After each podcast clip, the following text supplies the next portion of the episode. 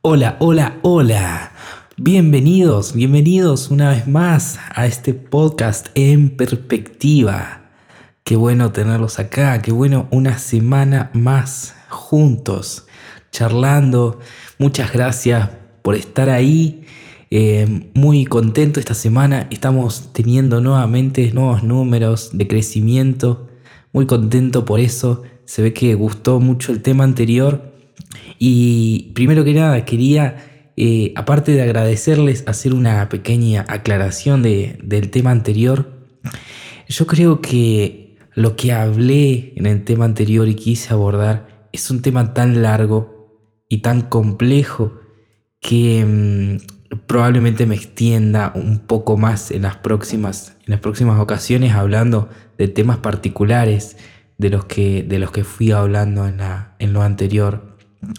Si me siguen desde el podcast anterior, sabrán que de los temas que estoy empezando a tratar son de temas de sociedad, temas de política y temas de, valores, ¿no? Como siempre, desde una perspectiva cristiana, como, como se llama mi podcast, ¿no? Y hoy quiero traerte un tema eh, que está entrelazado con lo anterior, que está entrelazado de una manera que religiosa quizás, pero que no debería ser tan religiosa. De una religión que no es considerada como religión, pero de la manera que te lo muestre yo ahora, vas a ver que hay un hilo muy finito entre las políticas actuales y una religión. Así que bueno, vamos, vamos comenzando con lo que tengo para, para contarte. Como habrás visto en el título, este capítulo lo llamamos mesianismo político. Y primero quiero decirte qué me refiero con el mesianismo político o mesianismo.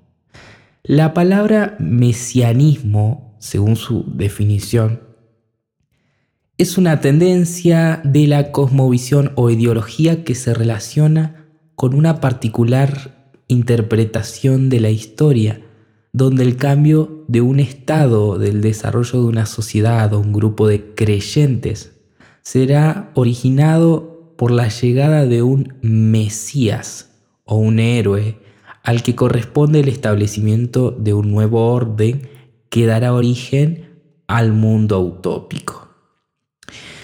Aunque el más conocido de los mesianismos es la tradición judeocristiana, es frecuente su desarrollo en otros contextos, especialmente en aquellos donde la presión social es fuerte. En el mundo secular moderno, especialmente en la política, al mesianismo se lo relaciona con el populismo y con el marxismo. Bien, ¿qué te dije acá? ¿Qué es lo que te acabo de decir? Lo que te acabo de contar es qué es el mesianismo, ¿no? Definición tal cual, ahí Wikipedia lo pueden buscar todo el mundo.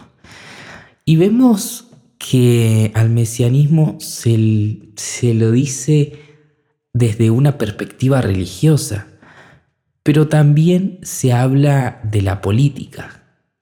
Y eso es lo que yo quiero contrastarte hoy. Y quiero que veas la similitud que hay entre una religión y entre la política.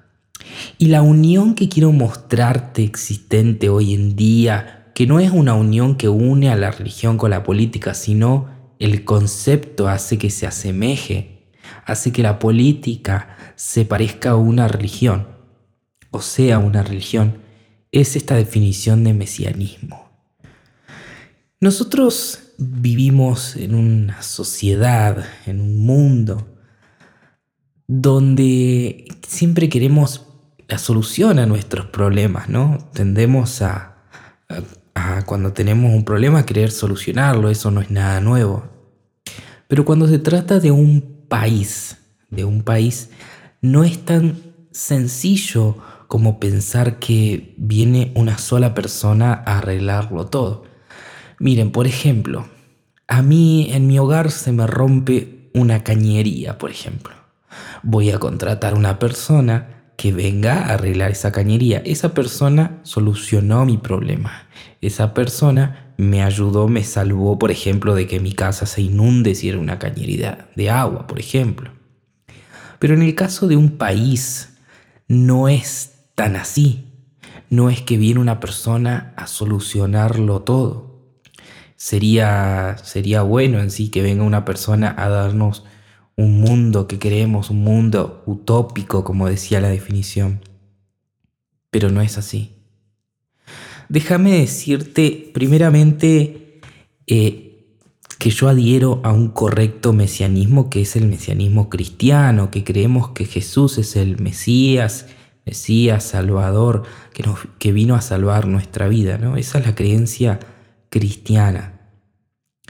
Pero hablando de política, ¿Y por qué te digo que se parece a una religión? Podemos ver que hay líderes políticos que se presentan a sí mismos como Mesías y las personas que lo siguen lo tienen como un Mesías. Me he llevado la sorpresa al buscar de este tema que hay muchísimas eh, portadas de noticias que dicen fulano, tal líder político, y, plantean la, la incógnita diciendo, ¿un Mesías? ¿Un Dios? ¿O un postulante a presidente? O cosas así, se ven. Hablando de diferentes países, bueno, yo lo que encontré en Latinoamérica, por mi lenguaje en español, probablemente hay de todos los idiomas, ¿no? Y de todos los países. Pero es, es más frecuente de lo que pensaba y no sé cómo eh, hace muy poco que me di cuenta de, este concepto, ¿no? Que así como nosotros los cristianos, o yo como cristiano, considero que Jesús es el Mesías que me salva, que salva mi vida, personas consideran que va a venir una persona, un político a salvarlos, ¿no? Y yo quiero leerte ahora un artículo de la página Forbes que se llama Mesianismo Político. ¿Cómo funciona? Este caso es la editorial México, ¿no? Quiero leerte unas partes porque me pareció interesantísimo, interesantísimo. Si quieres leerlo completo, lo buscas ahí en Forbes, como te dije.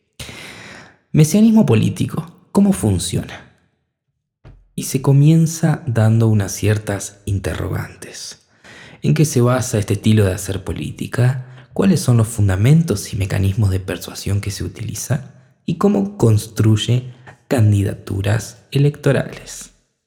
Primero habla de cuando una escena electoral se vuelve tensa, negativa, no hay líderes que tengan las condiciones para manejar un país, la gente estará descontenta, inconforme, desearán cambiar, estarán hartos y basarán su decisión en una evaluación de corto alcance, tratando de castigar más que elegir, seleccionar o racionalizar su voto.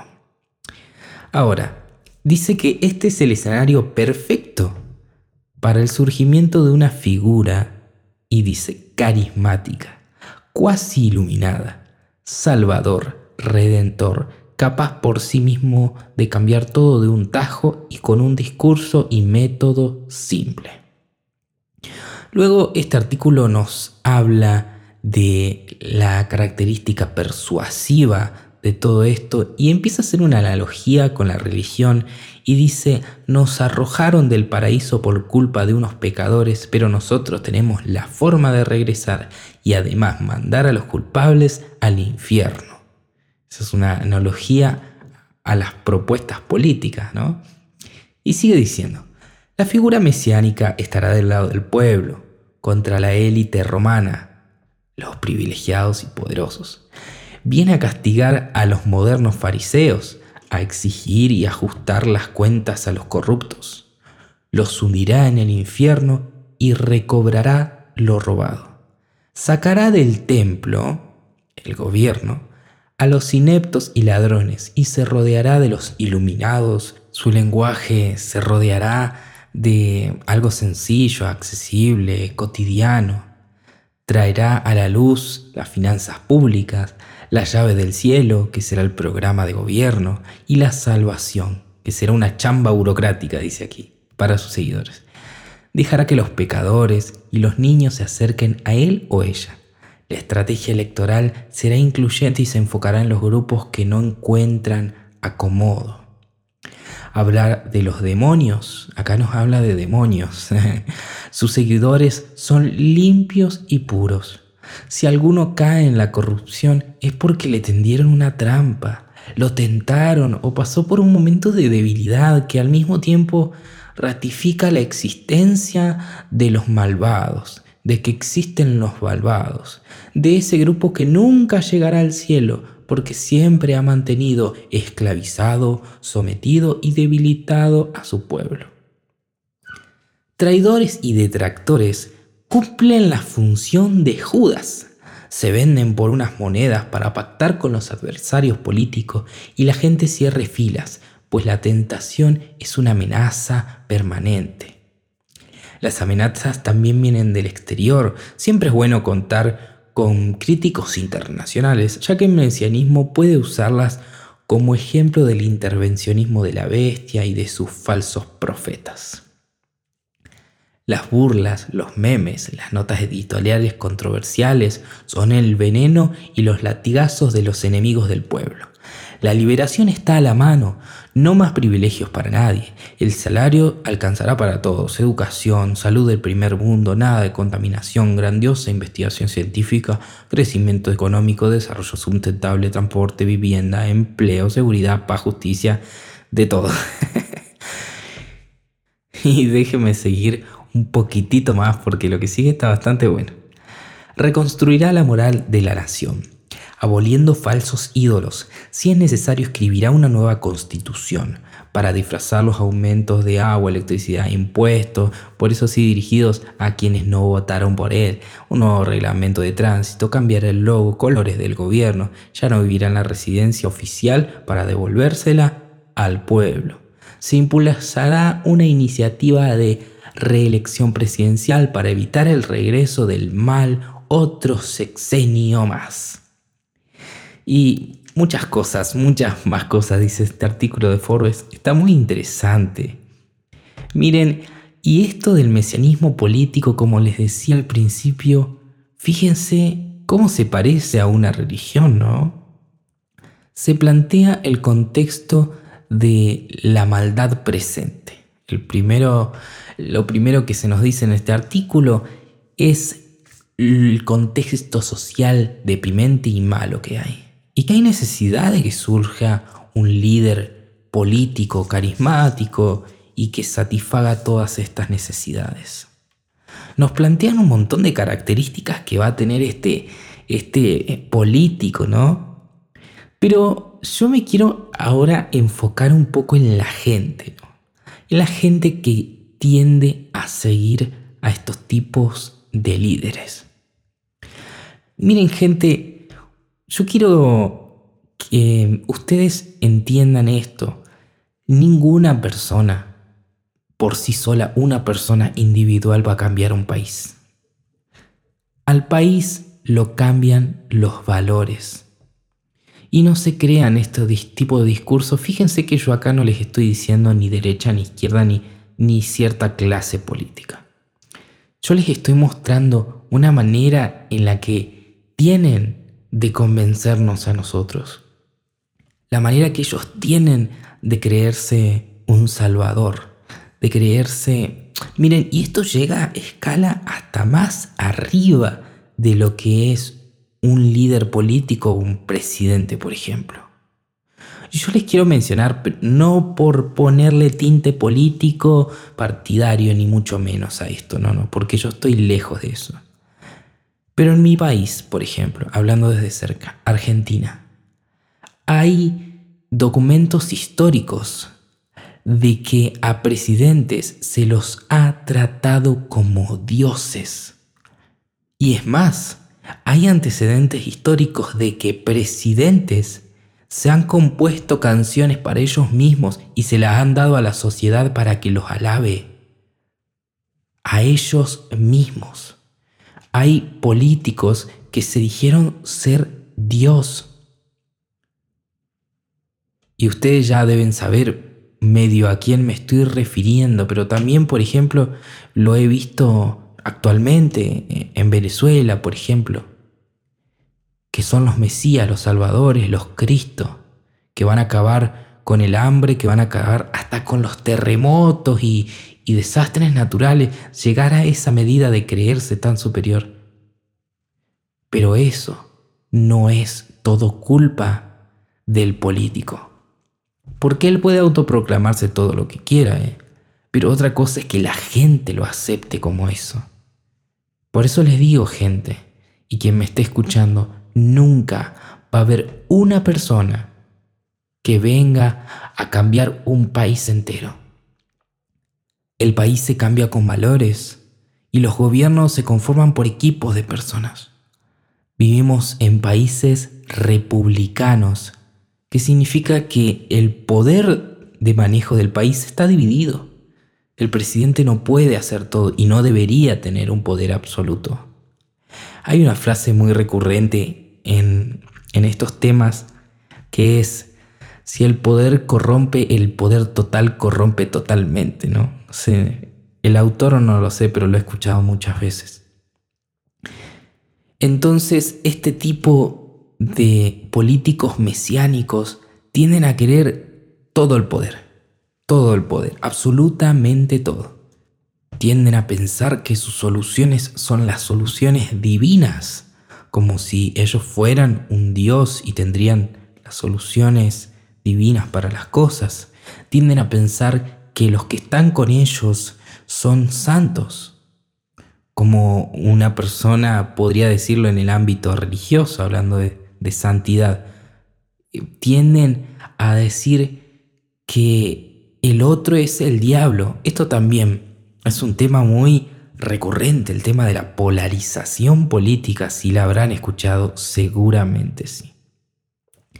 Que básicamente es decir que el otro es el diablo. Miren, tenemos al diablo enfrente ellos son los que cometen pecado, ellos son los que destruyen el país. Bueno, tal cual.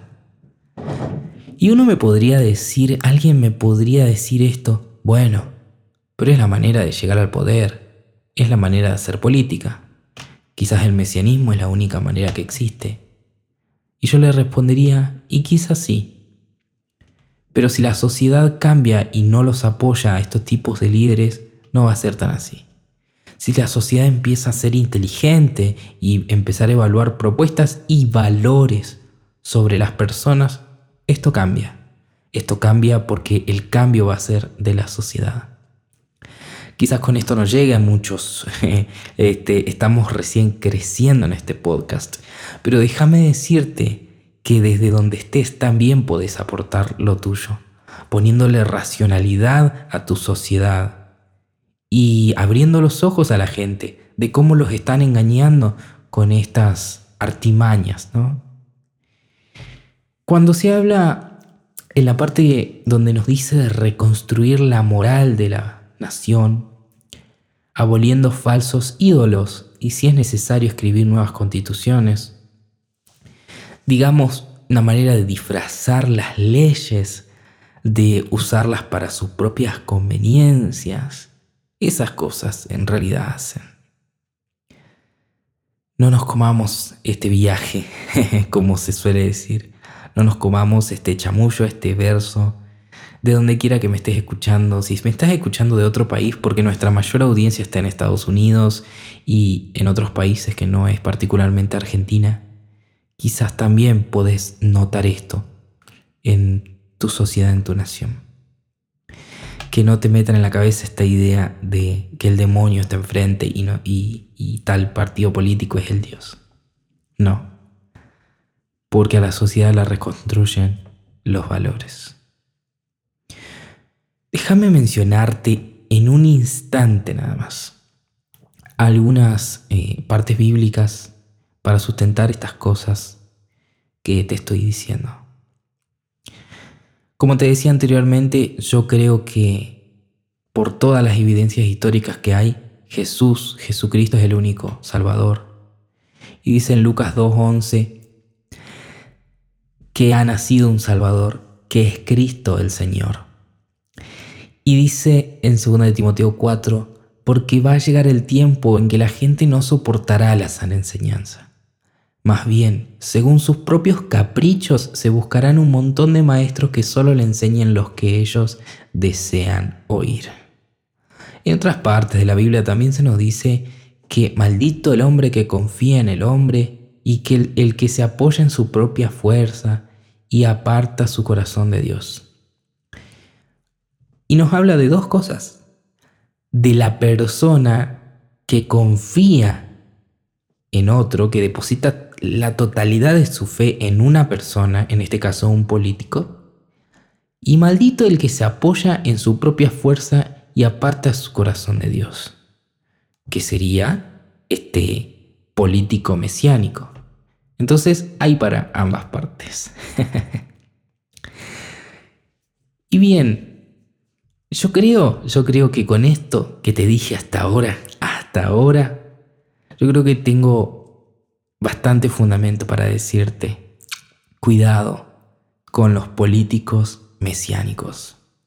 Cuidado con el romanticismo de las cosas que no son de la romántica. Y cuidado con el deísmo de las cosas que no son Dios. ¿no? no debemos apoyar nuestra confianza en una persona. Un cristiano debe apoyarse en valores. Y respecto a esos valores, elegir, bueno, qué político se, se adhiere más a estos valores, se acerca más y voto a este en una elección. Pero ninguna circunstancia debe pasar eh, por nuestra mente que una sola persona es la salvadora del país. A un país le irá bien cuando respete la vida, la libertad, la propiedad, cuando no se endeude y cuando haga una justicia justa, como lo dije en el podcast anterior. Esto es lo que quería decirte hoy y espero que lo haya expresado de la mejor manera y que sea entendible para vos. Muchas gracias por haberme escuchado hasta acá les recuerdo que este podcast lo hacemos entre todos. Ustedes pueden mandar sus mensajes, sugerencias también por YouTube y por los demás medios que hay. Por Anchor, pueden suscribirse también a Spotify. Y desde ya, muchas gracias por estar ahí. Los espero en un capítulo nuevo la próxima semana y espero que estén muy bien y que tengan una muy buena semana abriendo los ojos, reflexionando sobre estas cosas y nos vemos en un próximo capítulo de En Perspectiva. Chao.